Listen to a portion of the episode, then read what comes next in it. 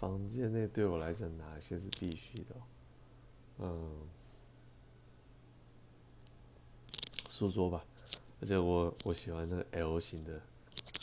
，L 型的那种办公桌，那桌上就是没什么东西，就是要很很整很很整齐这样，然后要两台荧幕啊，以前只要一台，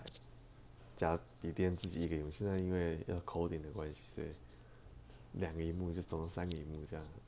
应该是必须的。再就是我现在觉得，因为现在坐久了腰不舒服，